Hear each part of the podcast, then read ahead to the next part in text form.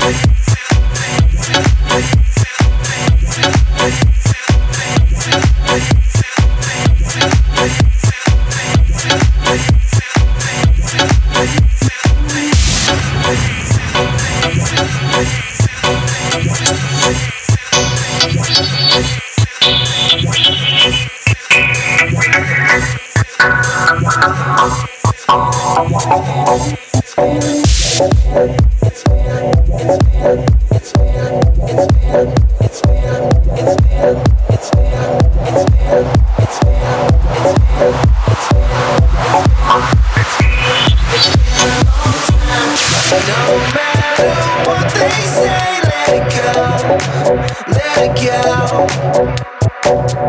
No matter what they do, let it go.